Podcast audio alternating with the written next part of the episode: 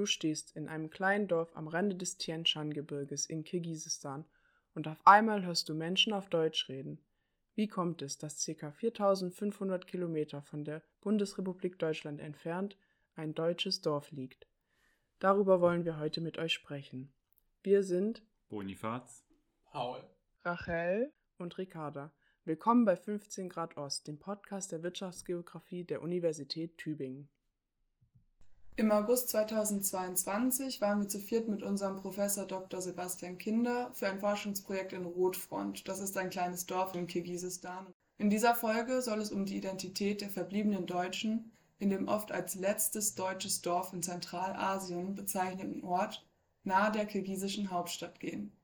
Denn uns ist während der Forschungsreise aufgefallen, dass sich die Fremdzuschreibung bzw. die Darstellung der Deutschen in Kirgisistan und anderen Ländern der ehemaligen Sowjetunion sehr von unseren Erfahrungen vor Ort unterschieden hat. Identität ist natürlich ein sehr offener und fluider Begriff. Er kann unterschiedlich definiert oder gedeutet werden. Erst Anfang des 20. Jahrhunderts entwickelte sich die Vorstellung einer prozesshaften, nicht statischen Identität. Für uns ist Identität ein wandelbares Konstrukt, welches durch die Selbstwahrnehmung eines Individuums und die soziokulturellen Denkweisen und Kategorien seines Umfeldes gebildet wird. Außerdem wollen wir ein wenig über unsere Erfahrungen und Eindrücke unserer ersten Forschungsreise berichten. Aber wie kamen überhaupt die Deutschen nach Kirgisistan und andere Länder Zentralasiens? Los ging es bereits ab Mitte des 16. Jahrhunderts, als aus protestantisch geprägten Ländern Westeuropas, wie beispielsweise Gebiete der heutigen Niederlande und dem damaligen Preußen, erste SiedlerInnen Richtung Osten auswanderten. Sie wurden aufgrund ihrer Glaubensgrundsätze von Staat und Kirche verfolgt Teils hofften sie aber auch einfach auf ein besseres Leben. So richtig los ging es dann Ende des 18. Jahrhunderts. Katharina die Große lud dazu ein, im russischen Zarenreich der heutigen Südukraine zu siedeln. Unter den AuswanderInnen waren viele Mennonitinnen. Die mennonitische Glaubensgemeinschaft entstand in der Zeit der Reformation im 16. Jahrhundert in den heutigen Niederlanden und Westdeutschland. Da sie sich von der katholischen Kirche abwendeten, waren sie seit ihrer Entstehung viel Gewalt und Verfolgung ausgesetzt. Dies erklärt auch die Aspekte der Ablehnung von Gewalt und die Trennung von Staat und Kirche, was den Mennonitinnen als reformatorische Freikirche bis heute von großer Bedeutung ist. Über mehrere Etappen wanderten sie nach Osten aus. Erst in die Region um das Weichseldelta, später ans Schwarze Meer und die Wolga. Ab den 1880er Jahren begann die Auswanderung nach Zentralasien. Das erfolgte teilweise freiwillig, viele wurden aber auch durch die Sowjetunion zwangsumgesiedelt. Die Minderheiten unterdrückte und insbesondere Deutschstämmige während den Weltkriegen möglichst weit weg von der Front haben wollte. In der ersten Hälfte des 20. Jahrhunderts wurde die Anzahl der Mennonitinnen in der Sowjetunion fast halbiert. Unzählige starben in oder an den Folgen der Weltkriege, hauptsächlich in der Arbeitsarmee. Das waren Lager, an denen verschiedene Minderheiten Zwangsarbeit verrichten mussten, beispielsweise im Bergbau oder beim Bau von Schienen. Andere schafften es nach Nordamerika in die USA oder Kanada auszuwandern. Da die Deutschen in der Sowjetunion nach Kriegsende lange nicht an ihren ehemaligen Heimatort zurückkehren durften, kam es ab den 1950er Jahren zur Ansiedlung in Kirgisistan und Kasachstan. Bis 1990 stieg die Anzahl deutscher Personen in Kirgisistan auf über 100.000 Personen. Durch die vorangegangenen Ereignisse und die Entwurzelung vom ehemaligen Heimatort war für viele Deutsche das Vertrauen und die Zukunftsperspektiven in der UdSSR verloren gegangen. Mit Lockerung der Ausreisegesetze und dem Zerfall der Sowjetunion 1991 emigrierten bis zur Jahrtausendwende über 90 Prozent der Deutschen aus Kirgisistan. Auch aus dem Dorf Rotfront, welches erst 1927 unter dem Namen Bergtal gegründet worden war, wanderten die Deutschen ab dem Ende der 1980er Jahre massenhaft aus. Hauptsächlich emigrierten die SpätaussiedlerInnen in die BRD, wo sie mennonitische Glaubensgemeinschaften in Nordrhein-Westfalen und anderen Bundesländern gründeten. In die verlassenen Häuser sind meist russische oder kirgisische Familien gezogen. Heute sind die Mehrheit der DorfbewohnerInnen in Rotfront nicht mehr deutsch. Schätzungsweise 10 bis 15 deutsche Familien leben noch in dem Ort.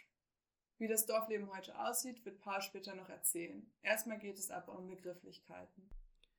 Wir haben bisher ganz viel von Deutschen oder MennonitInnen gesprochen. aber oft ist ja bei SpätaussiedlerInnen oder Deutschstämmigen im Raum der ehemaligen Sowjetunion als Sammelbegriff von Russlanddeutschen die Rede.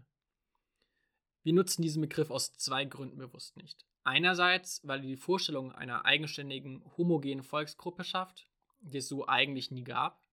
Die deutschen AussiedlerInnen kamen aus den unterschiedlichsten Milieus. Sie hatten eine Vielzahl an eigenen Identitäten, Traditionen und Glaubensgrundsätzen, nicht in einen Topf geworfen werden sollten.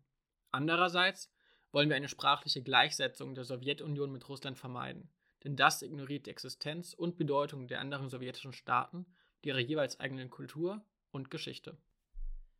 Als wir uns im Vorfeld unserer Forschungsreise mit den Deutschen in Kirgisistan beschäftigt haben, sind wir über eine Vielzahl an Begriffen gestolpert, die diese Menschen beschreiben sollen.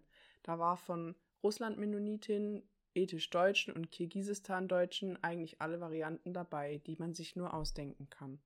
Dabei bezog sich die Beschreibung der EinwohnerInnen Rotfronts fast immer auf den strengen Glauben.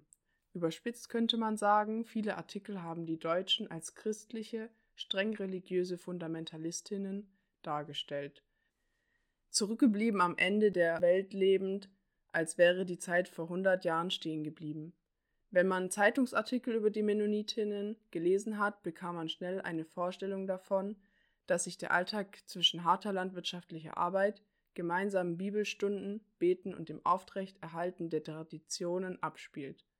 Man hat schnell den Eindruck, die Mennonitinnen wären eine exklusive, abgeschottete Gruppe, die Fortschritt und Produkte der Globalisierung wie moderne Technik und Medien wie Fernsehen oder Handys ablehnt. Bei unserer Forschung vor Ort haben wir dann allerdings ein ganz anderes Bild erhalten. Als wir das erste Mal nach Rotfront kamen, hatten wir keineswegs den Eindruck einer Zeitreise, wie es in den Artikeln geschildert wurde. Das ging eigentlich schon los mit dem Handyempfang, der besser war, als man ihn oft aus Deutschland kennt, geschweige denn aus dem Tübinger Funkloch in der Altstadt. Eigentlich alle, mit denen wir ins Gespräch kamen, nutzen völlig selbstverständlich Handys und Social Media, um sich untereinander auszutauschen, aber auch mit Bekannten und Verwandten in Deutschland und anderen Teilen der Welt Kontakt zu halten. Während unserer Zeit im Dorf wurden wir sehr herzlich aufgenommen. Wir wurden immer wieder direkt angesprochen und eingeladen, um einfach nur ein wenig zu reden oder in den Gottesdienst zu kommen. Wobei man sagen muss, dass der Gottesdienst zwar auf Russisch stattgefunden hat, der uns netterweise dann aber trotzdem parallel noch übersetzt wurde.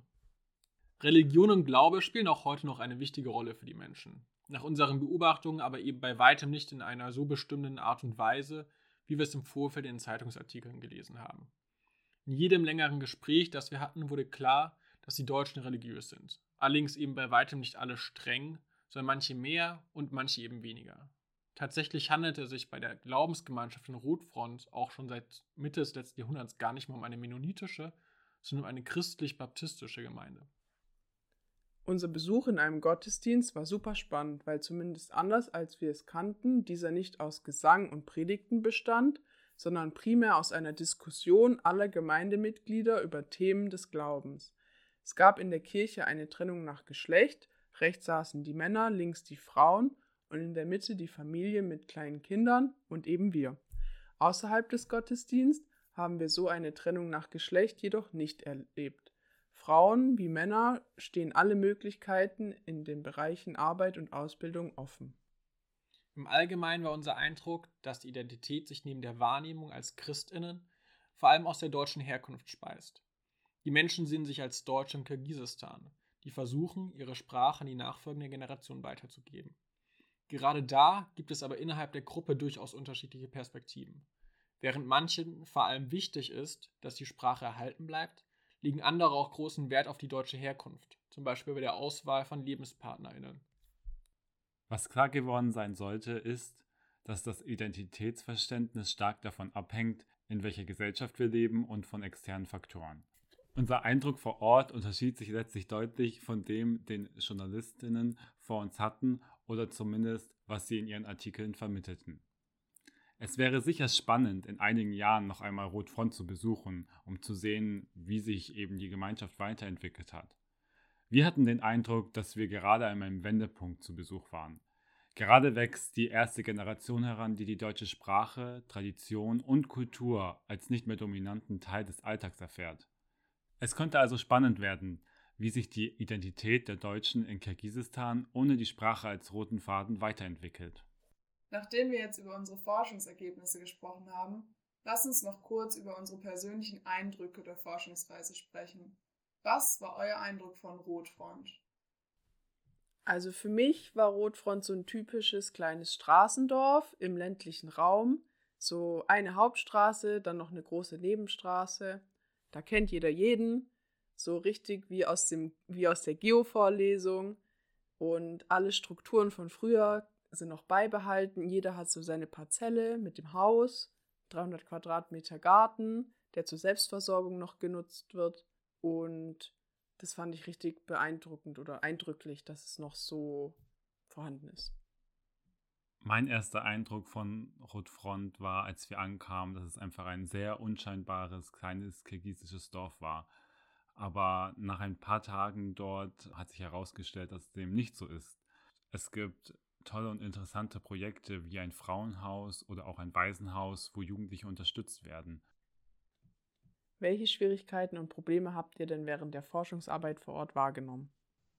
Ja, was etwas schade war, ist, dass wir uns im Vorhinein ziemlich genau überlegt haben, was wir inhaltlich so rausfinden möchten und auch recht ausführliche Interviewleitfäden formuliert haben und dann vor Ort gemerkt haben, die Deutschen, die waren zwar echt offen, die sind auch teilweise sogar auf uns zugekommen und haben gerne viel erzählt, aber ein Interview wollte eigentlich keiner und keine uns geben, weil die Leute vor Ort eben schon viel schlechte Erfahrungen in der Vergangenheit gemacht haben mit Interviews, vor allen Dingen mit der Presse, wo sie dann ähm, vielleicht ein Interview gegeben haben und dann ganz anders oder sehr schlecht dargestellt wurden. Und deshalb gab es eben immer schon so eine Widerstands- oder Abwehrhaltung gegenüber der Frage zu einem Interview, weshalb wir im Endeffekt dann einfach nur normale Gespräche geführt haben und dann später Gedankenprotokolle aufgeschrieben haben. Aber da konnte natürlich dann nicht jede Frage beantwortet werden, die wir uns im Vorhinein überlegt hatten. Ich glaube, ein wichtiges Learning, das wir aus dieser ganzen Geschichte auch mitnehmen konnten, ist, dass wir den Prozess der Datenerhebung vor Ort nach Möglichkeit digitalisieren weil wir sind dort effektiv während unserer Datenerhebung mit ausgedruckten Tabellen rumgelaufen und haben ja auch den Ort kartiert und andere Daten erhoben und nicht nur Mennonitinnen interviewt. Und dann hat es zwischenzeitlich geregnet, was natürlich dann ein bisschen zu Schwierigkeiten geführt hat und am Ende die ganzen Daten wieder zu übertragen und mit Bildern zu verknüpfen. Da kommt es dann doch das eine oder andere Mal zu irgendwelchen Verwirrungen und das ist einfach sehr aufwendig und es gibt mittlerweile die Tools, das Ganze auch digital zu machen. Und gerade wenn wir schon so tolles Internet dort haben, ist das was, was wir auf jeden Fall nutzen sollten und uns da dann ein, zwei Arbeitsschritte sparen. Im Vergleich dazu, was waren eure Highlights aus Rotfront? Ich weiß gar nicht, ob man es jetzt unbedingt als Highlight bezeichnen sollte, aber was ich unglaublich beeindruckend fand, als wir dort im Gottesdienst waren und uns anschließend noch mit denen unterhalten haben, haben die uns äh, dort alte Liederbücher aus der Kirche gezeigt und die haben dort tatsächlich noch bis vor einigen Jahren ihre Liederbücher handschriftlich vervielfältigt. Und auch so ein bisschen dann aus Sowjetzeiten erzählt, wo sie noch heimlich dann diese Liederbücher bei Kerzenschein geschrieben und versteckt haben, damit die Sowjets das halt nicht finden. Und das fand ich schon sehr, sehr beeindruckend, mit was für einem Engagement und Elan die da eigentlich dahinter waren und wie viel Aufwand die da auch betrieben haben. Ja, was ich super schön zu sehen fand oder woran ich mich am meisten so am ausdrücklichsten erinnere, ist, wie Paul schon gesagt hat, als es einmal so super stark geregnet hat und wir waren gerade am Kartieren, das war an unserem ersten Tag und wir waren am anderen Ende des Dorfes und plötzlich ist eine Frau aus dem Auto ausgestiegen, hat uns auf Deutsch angesprochen und gesagt, wir können uns ja bei ihr unterstellen und hat dann super viel angefangen zu erzählen aus ihrer eigenen Vergangenheit und aus der Vergangenheit vom Dorf und war einfach super herzlich und hat uns Obst und Gemüse aus ihrem eigenen Garten geschenkt. Und ja, das war irgendwie ein total tolles Gefühl, so ohne dass man sich wirklich kennt, direkt so nett aufgenommen zu werden.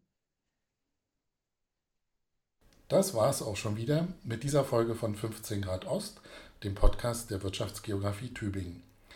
Ich hoffe, die Studierenden konnten euch einen guten Eindruck von ihrer Forschungsreise vermitteln und ihr hattet einen spannenden Einblick in die Geschichte und Entwicklung des letzten deutschen Dorfes in Zentralasien. Falls ihr noch mehr für das Thema euch interessiert, findet ihr dazu auch weiterführende Informationen auf unserer Website. Die Studierenden haben außerdem in den Global Studies Working Papers Ergebnisse ihrer Forschung veröffentlicht, die ihr ebenfalls auf der Website finden könnt. Wenn euch der Podcast gefällt, folgt uns gerne hier in den sozialen Netzwerken und empfehlt uns weiter. Wie immer findet ihr weitere Informationen auch auf unserer Website oder schreibt uns gerne eine E-Mail. Vielen Dank für eure Zeit, euer Interesse. Bis zum nächsten Mal. Auf Wiederhören.